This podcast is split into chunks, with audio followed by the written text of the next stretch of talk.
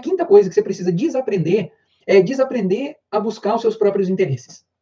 Desaprender a buscar os próprios interesses. Nós somos seres, muitas vezes, egoístas. A gente quer a nossa vontade no dono da verdade. A gente acha que os outros estão nos machucando de propósito, porque é, é, nós somos os mais importantes e as pessoas fazem algo contra a gente. É, a gente é, cobra os outros para poderem fazer as coisas para nós, porque nós somos a prioridade, tem que fazer as coisas do jeito que eu quero, que eu sou o dono da verdade, eu tenho os meus próprios interesses. Né? Então, eu preciso entender que eu não sou o dono do mundo.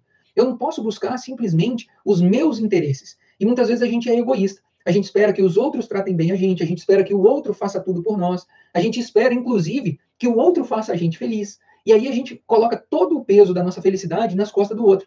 A gente espera que o outro trate a gente do jeito que a gente quer e merece e que tem que ser, e o outro é que tem que fazer tudo por nós. Eu me lembro disso, eu lembro, é, quando eu falo disso, eu me lembro quando eu era adolescente, né?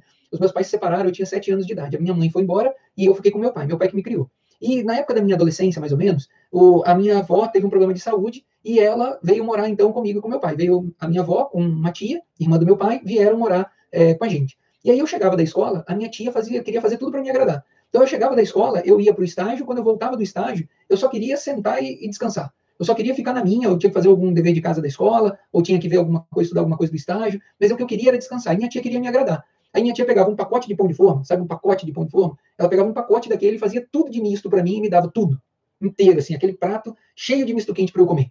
Aí no outro dia, ela pegava um pacote daqueles de asinha de frango, ela fritava um quilo de asinha de frango e me dava para comer. E aí, muitas vezes, eu vejo casais que, que são assim, ou o marido ou a esposa, fica esperando que o outro faça tudo, entregue tudo de bandeja, que cuide de tudo. E às vezes é uma sobrecarga cuidar de todas as tarefas. Às vezes é uma grande sobrecarga ficar só cobrando do outro o interesse que faça para ele. E isso é, é tenso. Né? Então, isso é prejudicial. Isso é prejudicial para os dois. Né? No meu caso ali, minha tia fazia tudo aquilo para eu comer. Adivinha o que eu fazia?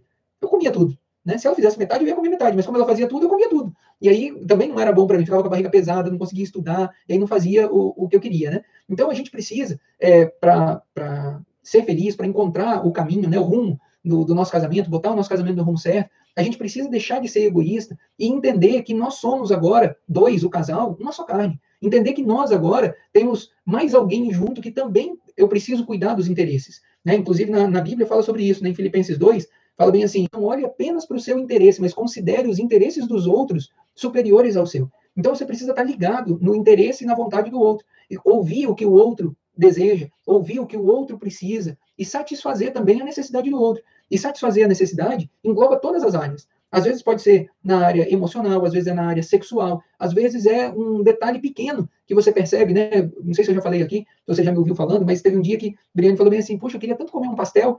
Aí no outro dia, passou dois dias, eu estava voltando do trabalho, eu saltei no ponto de ônibus e fui a pé o restante para casa. E nesse, nesse caminho que eu estava indo, na pracinha tinha uma pessoa vendendo pastel, tinha uma barraquinha de pastel. Adivinha que eu fiz? O Briane disse que queria o pastel.